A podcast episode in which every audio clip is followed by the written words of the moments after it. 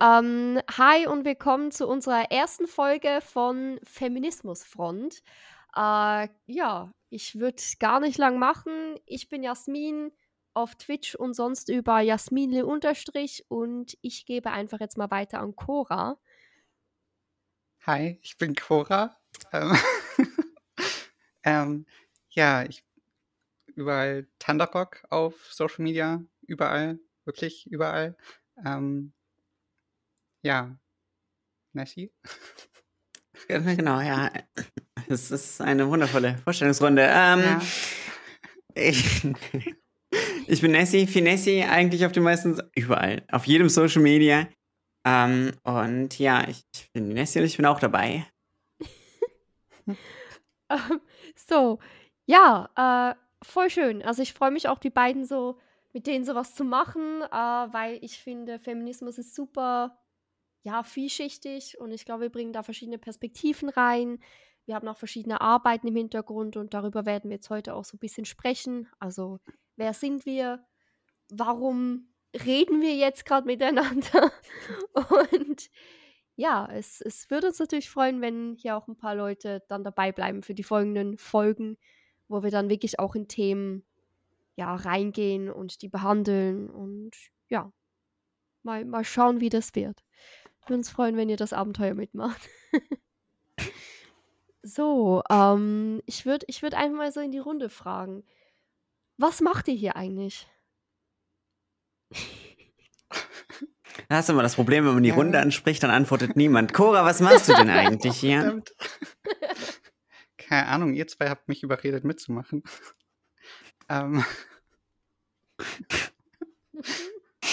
ja, fair enough. Ja.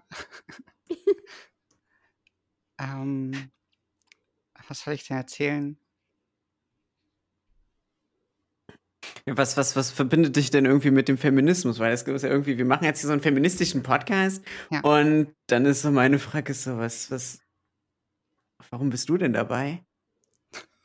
Das klingt so voll judgy. Recht so. Was ja. machst du hier? Who invited you? Do you know somebody? Ja. Ja, okay, danke.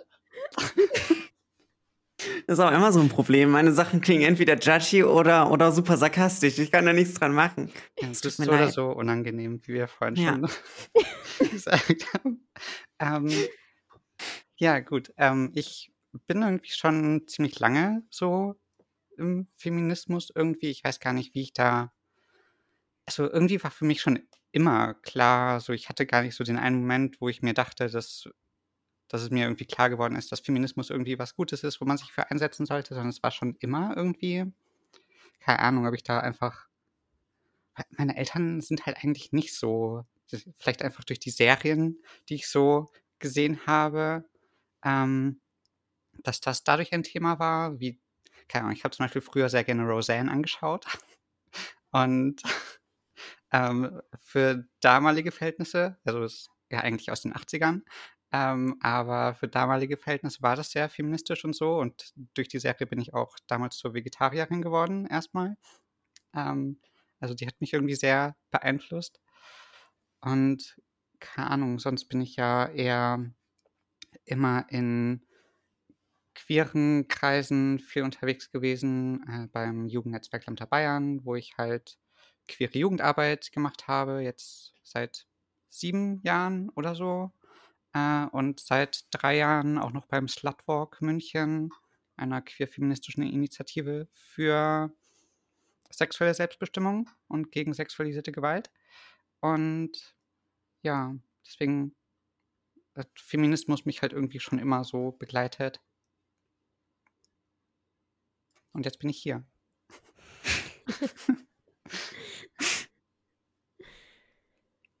Ja, dann würde ich einfach mal kurz daran anschließen, weil ähm, ich muss auch sagen, ich bin, glaube ich, viel gerade durch das queere Thema mehr jetzt auf feministische Themen gekommen.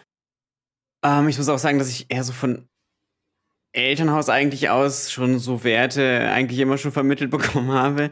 So alles in die Richtung. Äh, feministisch und auch sehr offene Werte, aber wirklich damit beschäftigt habe ich mich lange nicht, weil das für mich dann irgendwie so eher halt in meiner Mini-Bubble so halt eine Normalität hatte.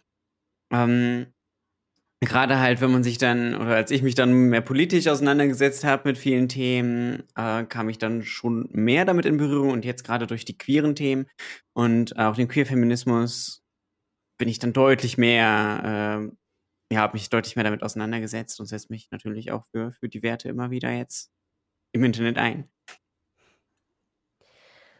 Ähm, ja, also ich war tatsächlich früher eine Person so in meiner Jugend, mich hat das alles nicht interessiert. Äh, ich dachte, Politik und all diese Sachen, die sind nur für alte Menschen und das interessiert mich nicht, weil ich bin cool und edgy.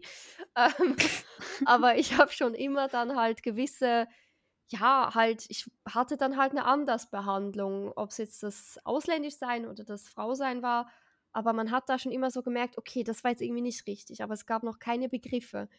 Und über Streaming, über die Erfahrungen im Einzelhandel vor allem, ähm, was sehr unangenehm war, äh, habe ich dann irgendwo gemerkt, holy shit, also ich, ich alleine bin schon politisch, einfach weil ich mir Platz einnehme oder weil ich, weil ich irgendwie einfach da existiere. Und dann im Erzählen der Geschichten online habe ich gemerkt, so, oh, da gibt es Begriffe und das ist irgendwo auch systemat, also das, das ist ein System dahinter und alles. Und irgendwann war ich an dem Punkt, doch, jetzt, jetzt, jetzt verpasse ich mir selber den Sticker Feministin, weil alles, was ich mache, ist feministisch. Und ja, und mittlerweile bin ich auf der Straße und in linken Zentren und so und setze mich da ein.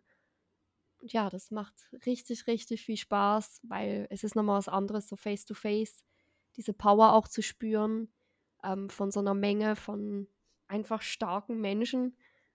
Ja, also so bin ich zum Feminismus gekommen und geblieben. Jetzt, jetzt sitze ich hier. ich bin ja mal noch hier. zum Feminismus gekommen und dann wieder weggegangen. Gut Hallo gesagt.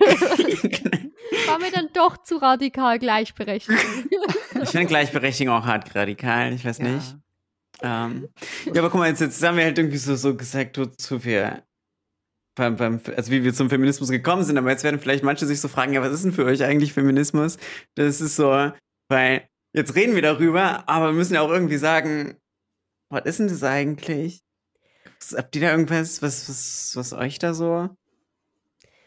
Ja, äh, also ich denke, für mich ist es, also da gibt es ja verschiedenste Strömungen im Feminismus, aber ich denke so, die Baseline ist für mich Leute, die nicht in das, im, im binären, vorgesehenen System äh, ihren Platz finden und die das aufbrechen wollen. Ähm, und da gehören halt für mich vor allem äh, Frauen, die sich nicht mehr in diese unterdrückte Rolle reinpressen wollen, in dieses Korsett von Hausfrau und bloß nicht zu viel irgendwie zeigen. Ähm, und da gehören queere Menschen dazu, die halt auch sagen, nee, also das ist das binäre System, das, das bin ich nicht. Und ich, ich brauche mehr. Also ich denke, das ist für alle, die mehr wollen und diese Unterdrückung des Patriarchats einfach beenden wollen. Ähm, es können also auch Männer sein, ne? Also. ja, und nicht, nicht ausmachen jetzt. you can too. nee, ähm, ja. Also burn the patriarchy und so, das ist so die Baseline. Ja, genau, hätte ich auch gesagt, so wenn man es auf, auf die Basics runterbrechen will, dann wäre Feminismus für mich auch so einfach der Kampf gegen das Patriarchat und äh, alles, was damit einhergeht, also Geschlechterrollen und dieses binäre Denken und äh, Empowerment von gerade von Frauen, von queeren Personen, ähm, um Gleichberechtigung zu schaffen, aber auch Intersektionen mitzudenken. Also Feminismus muss intersektional gedacht werden, auch äh, Rassismus und äh, Ableismus und alles Mögliche mit einbeziehen und mitdenken. Sonst fallen halt doch wieder Leute unter den Tisch. Ja, und dann absolut. sind nicht alle gleichberechtigt. Ja. ja, das ist auch immer halt mein Punkt. Das ist, glaube ich, viele vielleicht auch wegen, wegen früheren Feminismusbewegungen, sehen das halt viele als, als so, so ich sag mal, Kampf nur für Frauen oder für Frauenrechte, aber ich finde, da gehört einfach noch viel, viel mehr dazu. Für mich ist das so ein ja, gegen patriarchalische Machtstrukturen und davon sind halt eben nicht nur Frauen äh, betroffen, sondern halt alle möglichen Menschen. Äh, da gehört, wie gesagt, auch Rassismus, Ableismus dazu, ähm, die halt, wo wir gegen kämpfen müssen. Und deswegen ist eine intersektionale Feminismus für mich ich, mir fällt es schwierig, andere Sachen als Feminismus ähm, zu bezeichnen, wenn er nicht intersektional ist, auch wenn äh, manche das von sich dann behaupten. Ja, also gerade so dieser White Feminism, was ja oft dann auch so, ja, okay, die, die, die weißen Cis-Frauen haben jetzt irgendwie, sind jetzt in der Chefetage, whatever, ähm, das, das, das reicht halt einfach nicht aus. Und das sind für mich so ein bisschen Feigenblätter auch, wenn die Gesellschaft dann so sagt, oh ja, guck mal, da ist doch eine ja, aber es ist halt so dieses immer noch, sie ist immer noch so ein bisschen dieses perfekte Bild, oder? Aber die eine, die halt ein bisschen mehr gekriegt hat und das, das reicht mir nicht aus. Also ich möchte ich möchte auch eine schwarze Frau sehen. Ich möchte, ähm, ich, ich möchte eine äh, dunkelhäutigere Transfrau sehen. Ich möchte jemanden im Rollstuhl sehen. Also die, dies, diese dann Picture Perfect White Lady, das reicht mir einfach nicht. Und mhm. ja, das ist vielleicht der erste Schritt, aber da hört es halt nicht auf.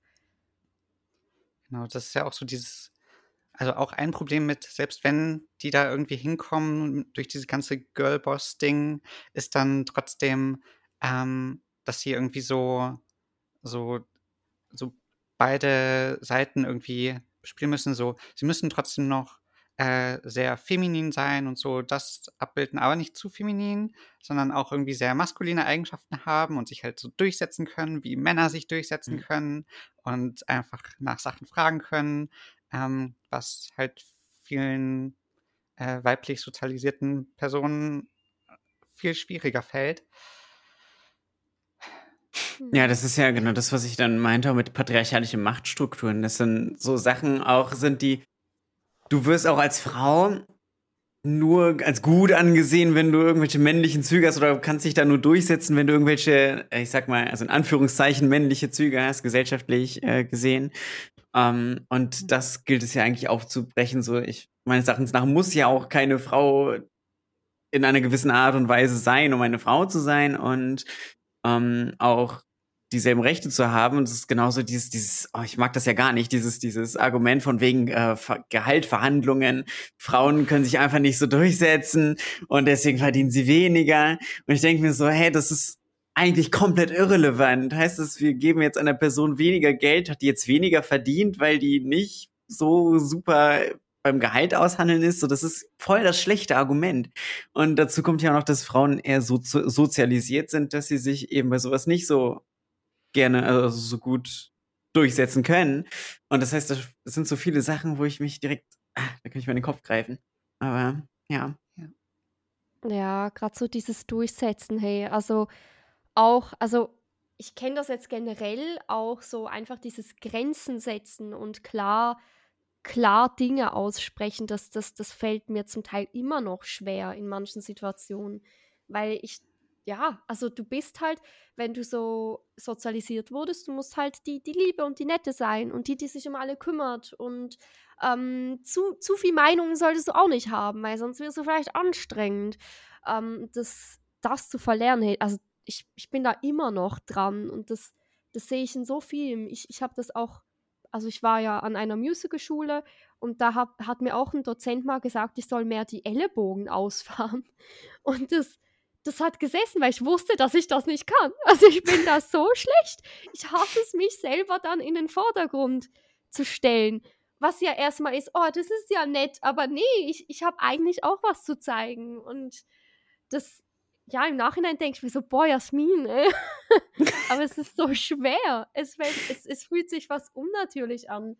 Aber eigentlich muss man das tun, weil, ja, und gerade was Cora auch angesprochen hat, ähm, diese, ja, die, diese männlichen Züge, ne, also patriarchal männlichen, männlichen Züge, die man dann adaptieren muss, um als, als Frau dann irgendwo hinzukommen. Ähm, das sind zum Teil Züge, I don't know, ob das so schlau ist, wenn man einfach auf andere, also wenn, wenn man sich ums Verrecken immer durchsetzen muss und immer Recht haben muss und immer der Laute sein muss. Und ich weiß nicht, also vielleicht sollten wir auch in einer schönen Gesellschaft typisch weibliche Züge mit reinnehmen. Fürsorglichkeit und nicht als schwach, sondern als einfach anders. Also auch dieses stark und schwach ist halt, uh, Jesus, ey. Mhm. Ja, das ist ja, das ist so, man, keine Ahnung, es ist irgendwie kein Raum für, für, also ich habe das Gefühl, in vieles in der Gesellschaft einfach kein, kein Raum für Menschen, die nicht perfekt in dieses Bild passen. Und äh, das ist ja genau das, wo ich mir denke, versuchen wir für zu kämpfen, dass es eben nicht mehr so ist. Und das fängt ja eben damit an, das Ganze bei sich selbst zu hinterfragen. Und wie du jetzt auch schon sagtest, Jasmin, das ist so, es ist so super schwer, das bei sich selbst dann auch zu hinterfragen und, und zu ändern und so erlernte Sachen, von Kind auf erlernte Sachen sind es ja, ähm, die man dann irgendwie hinterfragen muss und sich nur mal denken muss, ist das vielleicht gar nicht so gut? Ist das vielleicht auch nicht ganz richtig? Ähm, geht es mir damit vielleicht auch besser, wenn ich es hinterfrage?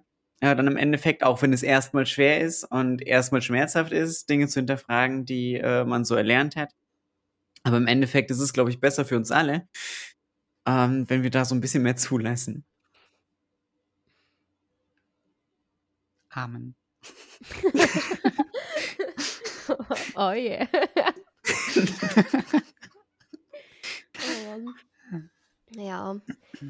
Nee, ich, ähm, ich finde es halt, ich find's halt super schwierig und dieses Grundding, dass das ist schwach und das ist stark und das, das wertet irgendwo schon. Und das, das finde ich super problematisch, weil, also, mein Verständnis von Stärke ist nicht einfach nur in die Fresse hauen. So.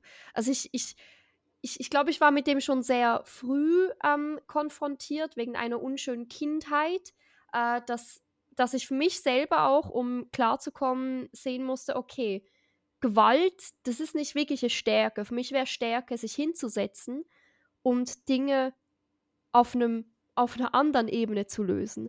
Weil für mich hat jemand vielleicht die Instrumente nicht, irgendwas zu machen, ähm, mit irgendwas umzugehen, wenn er direkt reinhaut so.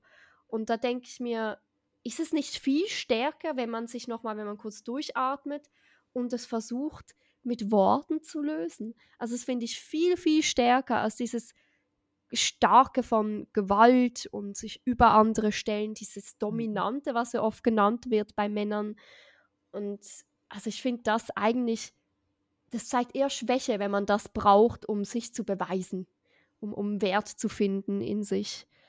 Mhm. Ja.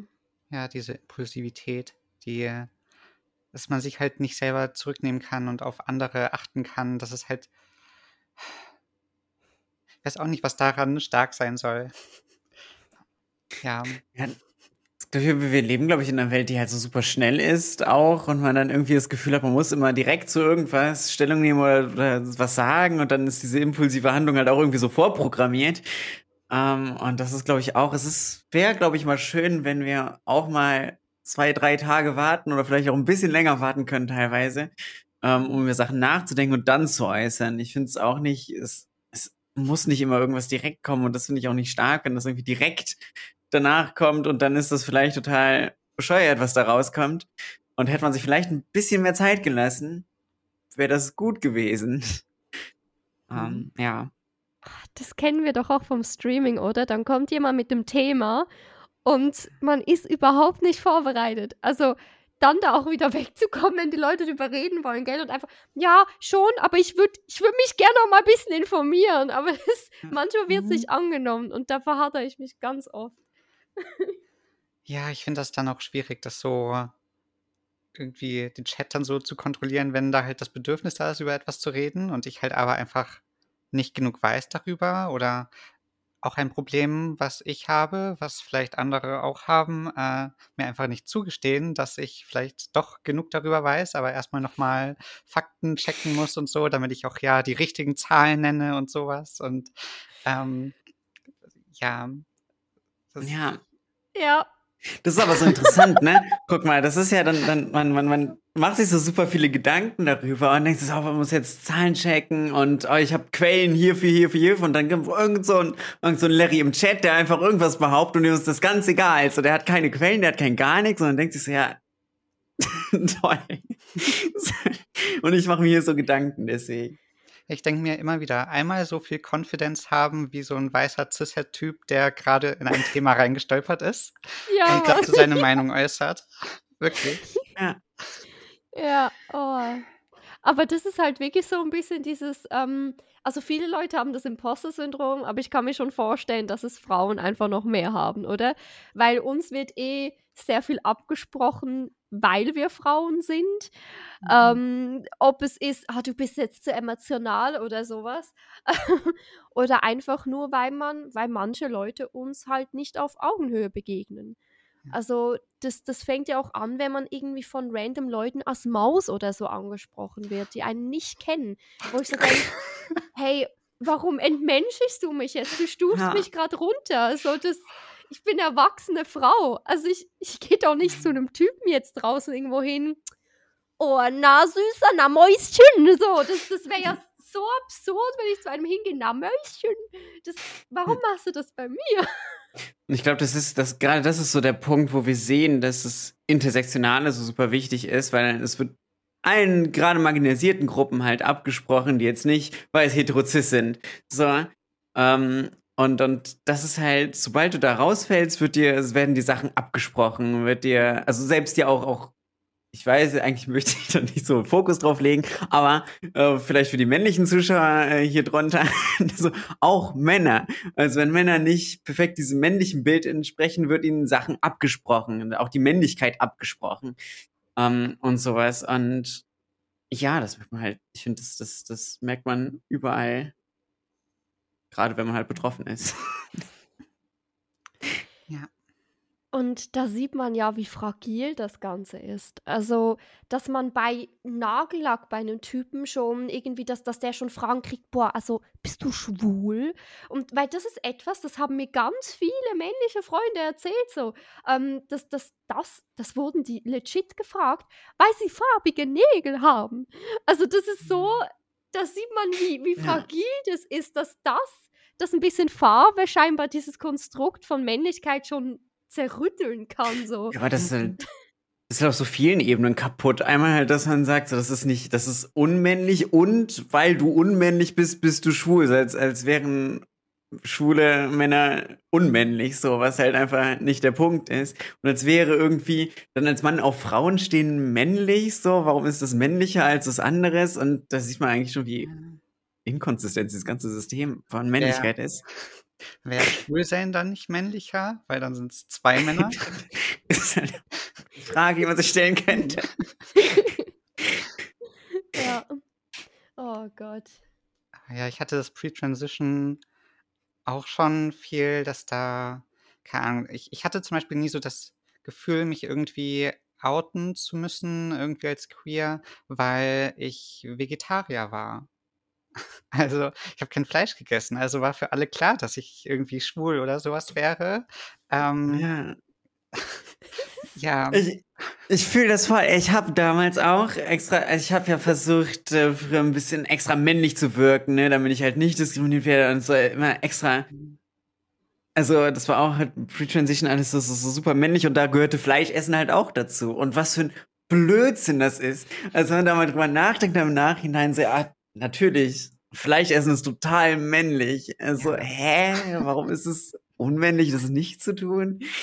So, das ist so, das, das ist so ein ganz weirdes Konzept. Wir haben so ein komplett weirdes Konzept von Männlichkeit in unserer Gesellschaft. So, das ist halt so einengend auch für Männer. Das, es hilft halt niemanden.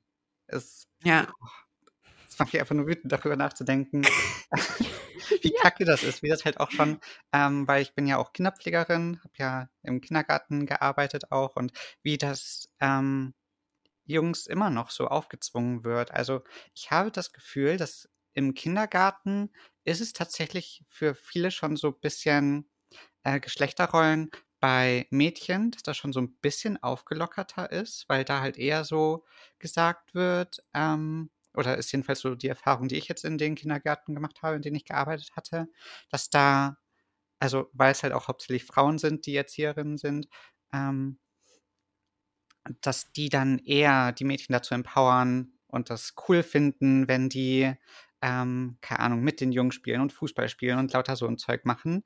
Ähm, sie sollen halt dann natürlich trotzdem schön dabei aussehen und das schöne Kleid nicht dreckig machen, aber Mhm. so, ja, aber dass da trotzdem das so ein bisschen geöffneter ist als bei Jungs, wo dann trotzdem noch drauf geachtet wird, so, oh, der trägt heute was Rosanes. Was ist da denn los? Und, und sowas. Voll. Ja. Ey, das hatte ich auch. Ich habe ja auch im Kindergarten gearbeitet. Und da war das auch, also ich fand generell waren die Rollenbilder noch super stark drin. Also ich habe das Gefühl, Mhm. unter ErzieherInnen ist es, also sind diese Bilder noch, noch sehr, sehr stark vertreten. Wobei Ähm. wir ja eigentlich in der Ausbildung auch so äh, geschlechtersensible Pädagogik und sowas lernen. Aber Eigentlich schon, ja. ja, Aber es interessiert irgendwie Ja. keinen. ja, nee, das war auch tatsächlich so in der Ausbildung voll das Streitthema. Weil viele gemeint haben, das ist, das ist doch jetzt übertrieben. Mhm. Freie Entfaltung bei Kindern? Äh, Mhm. so völlig übertrieben. Excuse me? Boys will be Ja. boys. Ja, Oh. ey, das, das hatte ich halt, das hatten wir auch super viel, das war super anstrengend. Ja. Und äh, wir hatten halt auch, das, das weiß ich noch, da war halt ein Junge, der halt in unserer Gesellschaft typisch femininere Züge hat, halt in der Bewegung und so weiter. Und dann hieß es direkt so, der ist schwul. Und ich denke mir so, ja, erstens, warum sollte es mich interessieren, ob ein Sechsjähriger schwul ist oder nicht? Und zweitens, warum hast du das jetzt zu entscheiden und warum machst du das jetzt nur an dem, weißt du, daran fest und seinem Verhalten, ob er homosexuell ist? Und ich denke so, nee, hä? Also, es war für mich schon eine ganz, ganz komische Erfahrung auf jeden Fall. Ich Mhm. finde auch diese ähm, Gen Gender Reveal Partys da, da wird dem Kind, ey, das Kind ist noch nicht mal da und man feiert schon seine Genitalien. Das ist das Weirdeste. Du, du kannst ja auf dem Banner schreiben, yay, es ist ein Penis. Also es ist, I, I don't get it. Warum macht ihr das? Wisst ihr, was ich verstehen würde? Hey, ich bin im so und so vielen Monat, das Kind ist gesund Party. Das, Mhm. go for it. Aber warum musst du jetzt irgendwie die sche scheinbaren Genitalien ähm, Ja. irgendwie feiern? Also schon da, die Kinder sind noch nicht da und wir haben schon bestimmte Farben, wir haben Spielzeuge, die da verschenkt werden. Also es ist so, das ist so, also ja, das ist eine andere Welt. Ich verstehe sie nicht. Ich verstehe sie nicht. Ja, so Obwohl allgemein man- Babypartys kann ich auch voll verstehen, aber dieses ähm, Gender Reveal Party, das ist so ein bisschen, bis- bisschen so ganz weirde Art von Horoskop. So, das Kind ist im Sternzeichen Penis geboren, also wird es diese und jene Eigenschaften haben und Ja. diese und jene Hobbys haben. Deswegen ist natürlich auch das Zimmer blau und also wenn Genau. es wenn es einen Penis hat, weil äh, viele wissen es gar nicht, äh, Penisse fühlen sich viel wohler, wenn darum blau ist. Das ist Oh, äh, tatsächlich so ein Ding. mm. Ähm, und ja, das danach wird natürlich alles entschieden, natürlich auch Autos und so weiter. Ähm, viele wissen auch nicht, dass bevor es Auto gab, gab es auch keine Penisse. Ähm, weil das geht natürlich auch zusammen einher. Ähm, Ja. Und ja, aber generell diese, diese Gender Reveal Partys kann ich halt überhaupt nichts abgewinnen. Ich muss auch sagen, ich habe so ein bisschen Problem. Ja, ich glaube, das ist eher dadurch, dass die Gesellschaft so ein bisschen einen schwierigen Blick darauf hat, äh, mit diesem, mit diesem gesund, weil gesund leider in der Gesellschaft auch immer noch irgendwie so angesehen ist, dass das Kind keine Behinderung und kein Oh. sowas hat. Und deswegen finde ich die, finde ich so, dass das sozusagen ein bisschen schwierig, ohne dass man so den Hintergrund meint, so, es ist, also, es sollte kein Problem sein, das Kind irgendwie eine Behinderung hat oder irgendwas. Und äh, ich habe irgendwie oft das Gefühl, dass es halt mitschwingt, dass das auch sagt, so hoffentlich hat das Kind das. Weißt du, und ich, das finde ich halt irgendwie schwierig, weil eigentlich sollte das kein Problem sein. Warum ist es ein Problem? Weil wir gesellschaftlich einfach verkackt haben, damit umzugehen. So, das ist, das ist das einzige Problem, was halt da mitschwingt. Es ist kein Problem, dass das Kind so ist, sondern es ist ein Problem, dass wir gesellschaftlich einfach nicht darauf eingestellt sind, weil wir es die letzten paar tausend Jahre es nicht geschafft haben, da irgendwie einen Fokus drauf zu lenken.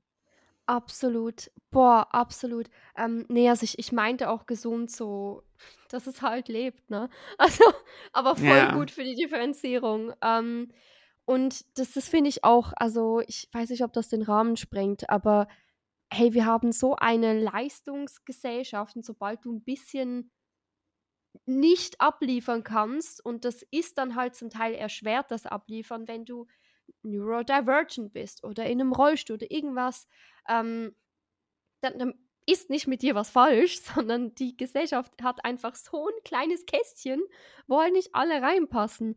Und ja, und ich denke, das spricht, also deswegen finde ich Feminismus gehört, also können so viele für sich irgendwie auch nehmen und, und das, das ist, das ist die, das ist eine Bewegung der Befreiung, würde ich sagen, ähm, von Vorstellungen, von Druck. Und ja, ich glaube, wenn das die Leute kapieren, dass es für sie Freiheit bedeutet, in ihrer eigenen, in ihrem eigenen Ausdruck schon nur, wie sie rausgehen und so, dann, ja, also dann, dann ich, ich würde mir wünschen, dass dann Leute vielleicht auch vielleicht ein bisschen freundlicher mit, mit Feminismus umgehen und nicht direkt rennen und sagen, ihr seid zu radikal oder so. Ja, absolut. Also einmal, das finde ich, ich finde auch nicht, dass das so weit greift oder so. Ich finde das genau richtig. Also, weil wir dadurch, ich finde, ganz gut zeigen, dass Feminismus wirklich für alle da ist äh, und für alle, die nicht irgendwie in diese, diese Bilder reinpassen. Um, ähm, und das finde ich unglaublich wichtig. Ja. Mhm. Wobei mich tatsächlich, also ich finde es auf jeden Fall wichtig, das auch so darzustellen und zu zeigen, dass das wirklich allen hilft. Gleichzeitig nervt mich immer ein bisschen so dieses, ähm, ja, auch euch Männern hilft das. Deswegen ja. ist es auch für euch gut, wenn ihr euch dafür einsetzt. Ja. Nicht nur, weil ihr vielleicht empathisch einfach sein könnt und euch mal für andere einsetzen könnt, sondern dass es dann doch wieder auf Männer dann auch wieder bezogen werden muss und so, dass es auch euch hilft und so. Das nervt mich mal ein bisschen. Ja. Ja. Dieses, dass man nicht einfach mal auf was für andere tun kann, denen es dann ja. dadurch besser geht und die nimmt es ja auch nichts weg. Also es ist ja auch dieses, äh, das, ich verstehe das auch überhaupt nicht. Es muss jedes Mal muss es halt heißen, so ja, aber für euch Männer ist das auch okay. Aber es ist eigentlich, also auch Sachen, die nicht Männern helfen, aber dafür anderen Menschen helfen, so heißt es ja nicht, dass das irgendwie schlecht ist oder irgendwie nichts wert. So, man es kann auch mal solidarisch sein. Es nimmt was? niemandem was weg. Und ich verstehe, ich fühle diesen Punkt so von Cora. Weil, hey, wir haben Themen zum Beispiel, wir hatten dieses Jahr schon über 30 Femizide nur in Deutschland. Über 30, wir haben jetzt Mai. Und wenn ich, also es, es tut mir leid, aber der Vorteil von Feminismus für mich ist, dass ich nicht Angst haben muss, von einem Partner zum Teil umgebracht zu werden. Und für den Mann ist es, you know, Self-Expression, which is important. Also das, ich möchte das nicht kleinreden, aber es sind halt verschiedene Level. Und das ist nämlich genau der Grund, ähm, warum es Feminismus heißt es, es ist natürlich auch der Grund, warum die, also die Bewegung kam, schon eher von Frauen und queeren Menschen so, ne? Ähm, Gerade in queeren Spaces, das war immer schon Safe Space. Ähm, äh, natürlich kommt deswegen der Name auch, aber er bleibt jetzt auch so, weil die Unterdrücktesten sind halt einfach nicht die weißen Cis-Männer. und ja. weil, also zum Beispiel, wenn wir jetzt ein Date als Szenario nehmen, ich schicke beim ersten Date meinen, meinen zwei besten FreundInnen meinen Standort für die nächsten so und so viele Stunden. Mhm. Ähm, ich, hab, ich, ich bin mir bewusst, wo wir hingehen. Ich gucke, wo ich hingehen könnte, falls ich mich unwohl fühle. Ähm, ich bin bereit fürs um mein Überleben irgendwie so äh, zu rennen notfalls. Ähm, und der Typ muss sich Gedanken machen, ob er vielleicht jetzt heute das Essen bezahlt. Also das ist so, das sind einfach andere Ebenen und deswegen verstehe ich und fühle ich diesen Punkt so, dass man sogar im Auge von wirklich immer wiederkehrender Gewalt immer noch erklären muss, hey ja, und du darfst da Nagellack tragen. Which is, was absolut, ich, das gehört dazu. Aber es, ist halt nicht, es sollte nicht der Grund sein, warum man marginalisierten Gruppen hilft, weil man selber auch dann profitiert. Und es tut manchmal weh, aber es gehört leider dazu. ja. Ja. Ich glaube, das ist so super wichtig, dass du das sagst mit dem so, es, ist, es sollte kein Grund sein, dass es dir hilft, um anderen Menschen zu helfen. Einfach. Also, man kann auch so Solidarität zeigen. Man muss nicht danach selbst einen super Erfolg haben. So. Das ist doch, es wäre doch schön, wenn wir in einer Welt leben, wo es scheißegal ist, wie du bist und du einfach gut leben kannst, ohne Angst zu haben. So, und das ist doch, auch wenn du das schon kannst, heißt das nicht, dass andere das können. Und es wäre wär das nicht schön, wenn die das auch könnten, so was du kannst. Das wäre Mhm. halt toll. Ja. Ja, also ich ich habe ich habe manchmal so das Gefühl, dass dass eben diese diese diese Bilder von Männlichkeit und Weiblichkeit halt im Patriarchat, die sind halt sehr fragil. Da davon hatten wir es ja auch schon kurz. Ähm, und die Leute fühlen sich halt die die haben sich komplett mit dem identifiziert und du hast schon als Jugendliche in der Bravo gelesen: „So bist du, so so finden dich Jungs attraktiv und da das finden Mädchen cool.“ Also, man man hat schon so früh dieses Skript gekriegt, wie man sein sollte. Ähm, und die Leute haben sich so mit dem identifiziert und das abzulegen und und wenn Leute Mhm. dann sagen: „Hey, das ist nicht so geil“, dann fühlen sie sich direkt angegriffen, weil das ist die ganze Identität. Alles, was sie gemacht haben, war dafür. Sie haben den fetten Benz gekauft dafür. Sie also genau, sie sie haben jetzt, ähm, ihren Job abgegeben und sind jetzt Hausfrau dafür, für dieses also egal in welche Richtung, es ist dann ein Angriff meiner selbst, wenn du mir sagst, dass es gar nicht so wichtig ist, weil ich habe so hart dafür gearbeitet. Und ich glaube, das zeigt aber auch, wie wie erdrückend dieses Korsett eigentlich ist, was wir uns da anlegen. Ja. Und das ist auch selbst nach so langer Zeit, wenn man sich damit auseinandersetzt, immer noch teils schwierig. Ähm, eine Sache, wo ich direkt heute irgendwie dran denken musste, was mich selber mega nervt, aber irgendwie ist es doch so, so einfach, dass ich mir heute die Beine rasiert habe, gibt mir irgendwie voll den Confidence Boost. Warum? Es, es sollte nicht so sein. Es sollte egal sein, aber es ist doch irgendwie so. Mhm. Ja. Das, selbst wenn man sich schon so lange damit beschäftigt hat, und ich habe auch einige Freundinnen, die sich nicht mehr die Beine rasieren und so, was ich mega cool finde, voll beneidenswert finde, dass die das für sich so entschieden haben und sich damit wohlfühlen, weil irgendwie struggle ich damit doch noch.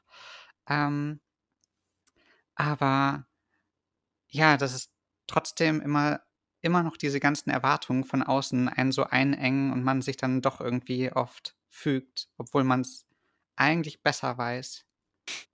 Ja, obwohl ich auch dieses, dieses besser wissen, besser weiß, auch super schwierig finde, weil teilweise bekommt man die Sachen so von jung auf eingetrichtert, dass man das, also selbst wenn man dann unfair behandelt wird, aufgrund dessen, sich denkt so, das ist normal und das gehört dazu. Und dann das überhaupt erstmal zu merken, dass da, dass man da so ungerecht behandelt wird. Zum Beispiel, man wird halt weniger bezahlt. Ja, ist halt so, das ist halt, also das gehört ja so.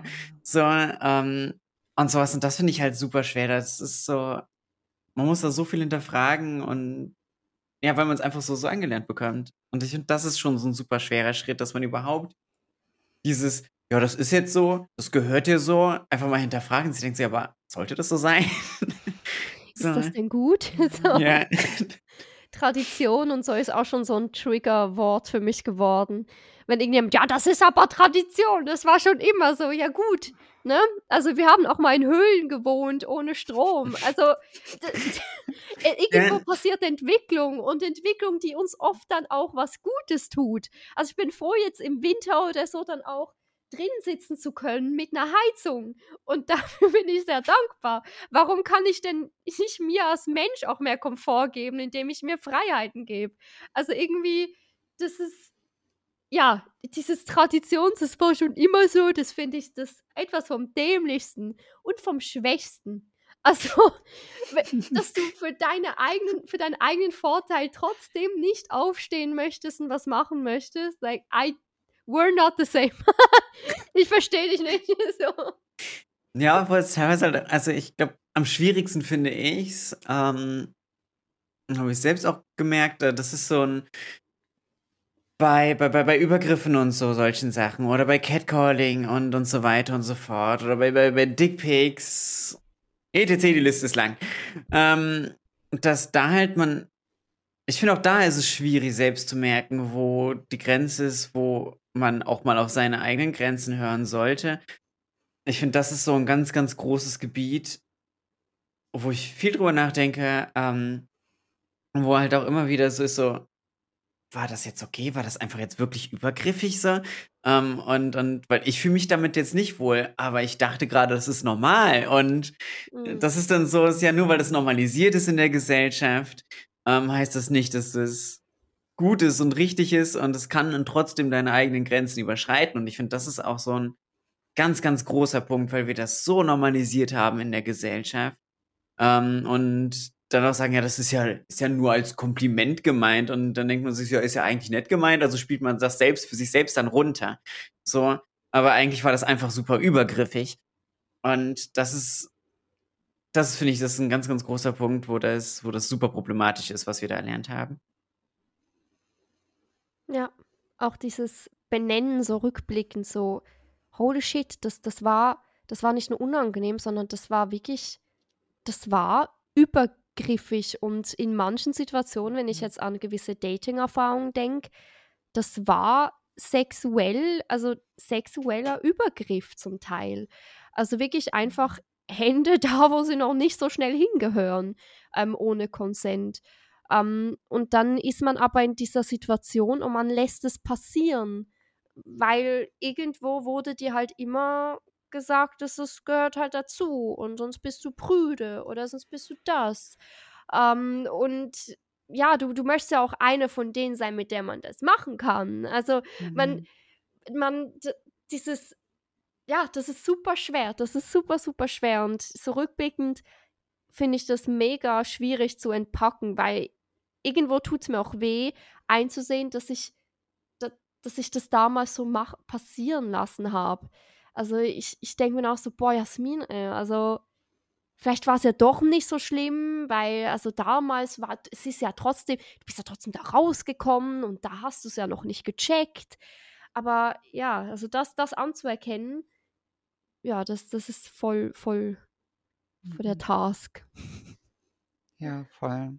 Auch mit Sachen, die heutzutage noch passieren, dass ich mir auch im ersten Moment dann äh, oft erstmal selbst die Schuld gebe. So, der erste Gedanke ist dann trotzdem noch, keine Ahnung, mit, mit zum Beispiel Catcalling und so mhm. oder irgendwie sowas, was ich letztes Jahr auch hatte, dass mich jemand in einer ähm, in den Öffis angetatscht hat und so, dass ich mir dann auch denke, ja, warum trage ich denn auch sowas? Und dass das mein erster mhm. Gedanke trotzdem noch ist, obwohl ich da jetzt schon mich so lange mit beschäftige und dass dann trotzdem, also immerhin bin ich mittlerweile dann so weit, dass ich mir dann auch schnell denken kann, nein, das stimmt nicht, das ist übergriffig, das ist, hör auf, Cora, das ist doof. Ja. Aber ja, das ist ja auch sowas, was man so stark verinnerlicht hat. Ähm, und das ist so, ich, ich muss mir dann immer so, so in den Kopf rufen, also selbst wenn ich nackt da vor dir sitze, erlaubt dir das gar nichts. So, und das ist absolut genau. keine Begründung, irgendwas mit mir zu machen. Um, ähm, und das, ich finde, das super problematische auch daran ist, dass es auch so in, in, in Filmen und Serien super normalisiert ist. Und dann auch immer diese, diese romantische Vorstellung, dass es dann passiert. Und ich denke mir dann, und heute guckt man auch so Serien, die man früher geguckt hat und denkt sich, boah, das ist schon übergriffig gewesen. Und trotzdem, damals hat man das dann auch so romantisiert und dann fällt es so schwer in einer Situation, das einzuschätzen, mhm. was jetzt übergriffig ist und was nicht. Und da brauchen wir, glaube ich, einen ganz, ganz, ganz, ganz großen Fokus drauf. Voll. Ach so. Voll schon, schon Disney-Filme früher, die wir in der Kindheit geguckt haben, da werden schlafende Prinzessinnen geküsst.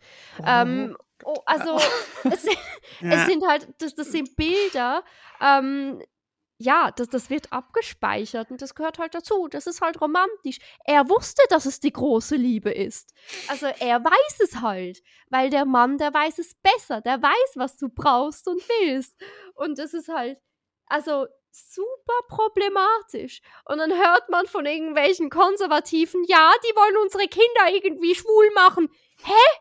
Ihr habt es geschafft, dass, dass einfach alle Frauen Angst haben, wenn es etwas Unangenehmes gibt, Nein zu sagen. Ihr seid, ihr seid die Schlimmen und ihr, ihr pusht da ein sehr binäres Bild, was übrigens auch unglaublich schädlich ist für solche, die halt nicht reinpassen.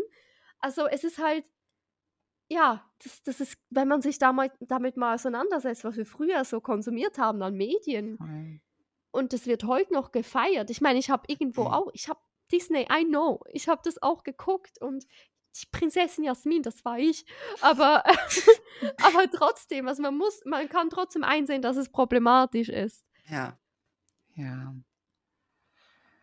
Ey, wenn man halt gerade das, das Märchen bedenkt, das ist ja im Original noch viel, viel schlimmer. Also, das ist ja, die Disney-Version ist ja schon sehr abgeflacht und trotzdem noch hart übergriffig.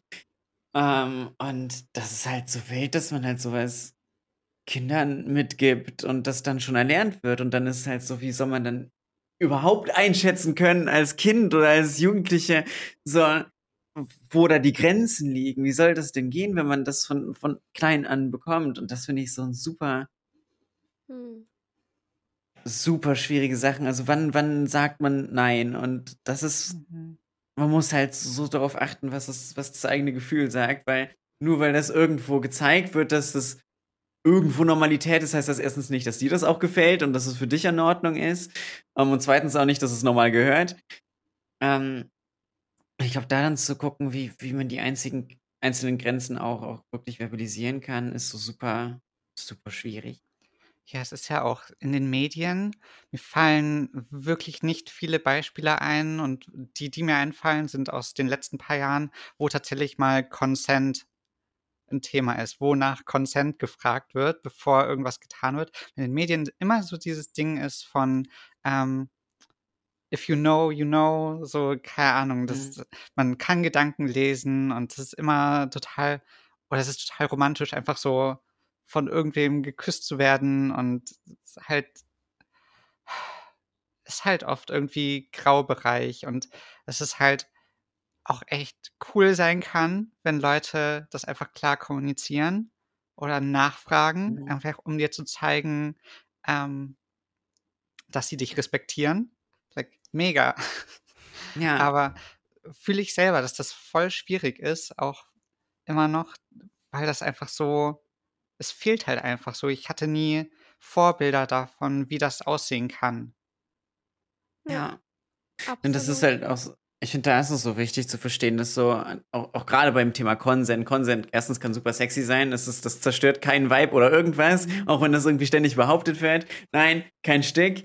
Ähm, und das Consent nicht heißt, dass man nicht Nein sagt, sondern Consent heißt, dass man Ja sagt, aktiv. Und das ist so ein großer Knackpunkt, den, glaube ich, vielen, also, dem noch viel lernen muss in unserer Gesellschaft auch ähm, auf rechtlicher Ebene, da hat jetzt ja vor einem halben Jahr oder so, glaube ich, ähm, hat Spanien ja tatsächlich das Yes means Yes ähm, Gesetz ähm, raus, also ja, gefällt, whatever, rausgebracht.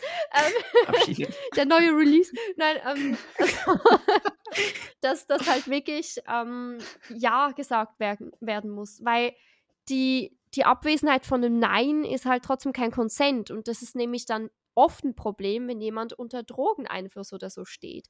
Da kannst du nicht immer klar Nein sagen. Und wenn wir das nicht dann als Übergriff irgendwie anerkennen, dann ist es halt schon problematisch.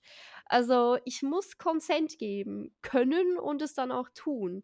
Und ja, das, das finde ich super stark, dass Spanien da jetzt auch letztens von No means No zu Yes means Yes gewechselt hat. Ähm, ja, weil ich glaube, vorhin hatten die auch No means No. Zumindest an den meisten Orten ist es so. Mhm. Ja.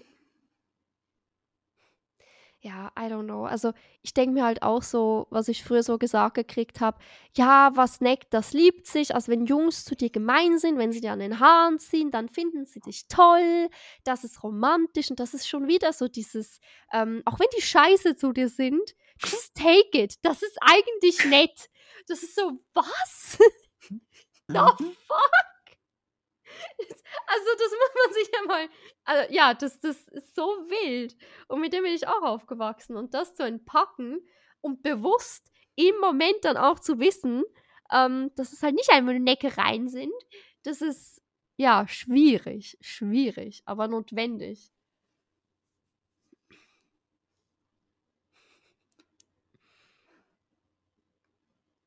Ja. ja, voll.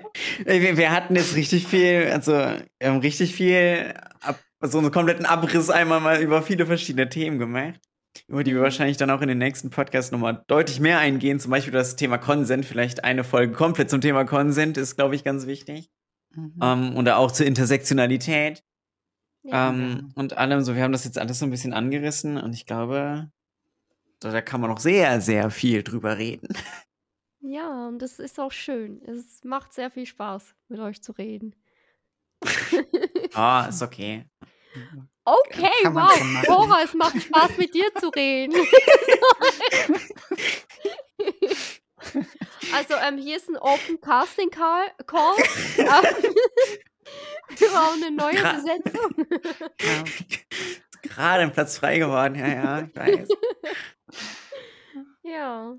Nee, aber schön. Ähm, ich bin gespannt, was, was hier noch so entpackt wird. So. Ähm, ich ich glaube, also ich hoffe auch jetzt für mich, ich weiß nicht, wie es euch geht, aber dass ich auch sehr viel mitnehmen kann am Ende von unseren Gesprächen. Mhm. Ähm, weil, ja, ich, ich finde, man lernt nie aus. Das ist so ein komplexes Thema mit diesen Rollenbildern und so. Und ja, ich, ich freue mich, ich freue mich. Auch mit, auch mit Finessi. Ja, ich denke mir auch, selbst mit Finessi könnte das ein guter Podcast werden. Dann muss Das es schon sein. Ja. Ich Also habe eben- schon auch richtig Bock drauf. Und Das wird cool. Und ja, Ich glaube auch. Ja, auch wenn ich hier gedisst werde. Aber sonst ja. wird das. Wird ich meine, was sich liebt, das neckt sich, ne? Habe ich gehört. Das Mhm. ist nur Liebe. ja, genau. Ja. Nee, aber dann, dann würde ich jetzt so ein kleines Outro machen. Ähm, das war super schön. Ich freue mich extrem auf die nächsten Folgen. Ähm, ich hoffe, die Technik hat geklappt und das kommt da raus, aber ich denke schon. Ähm, und ja, ich, ich freue mich, wenn wir uns das nächste Mal hören. Yes. Wir winken gerade für die, die es auf Spotify hören. winke, winke. Hi. Tschüss.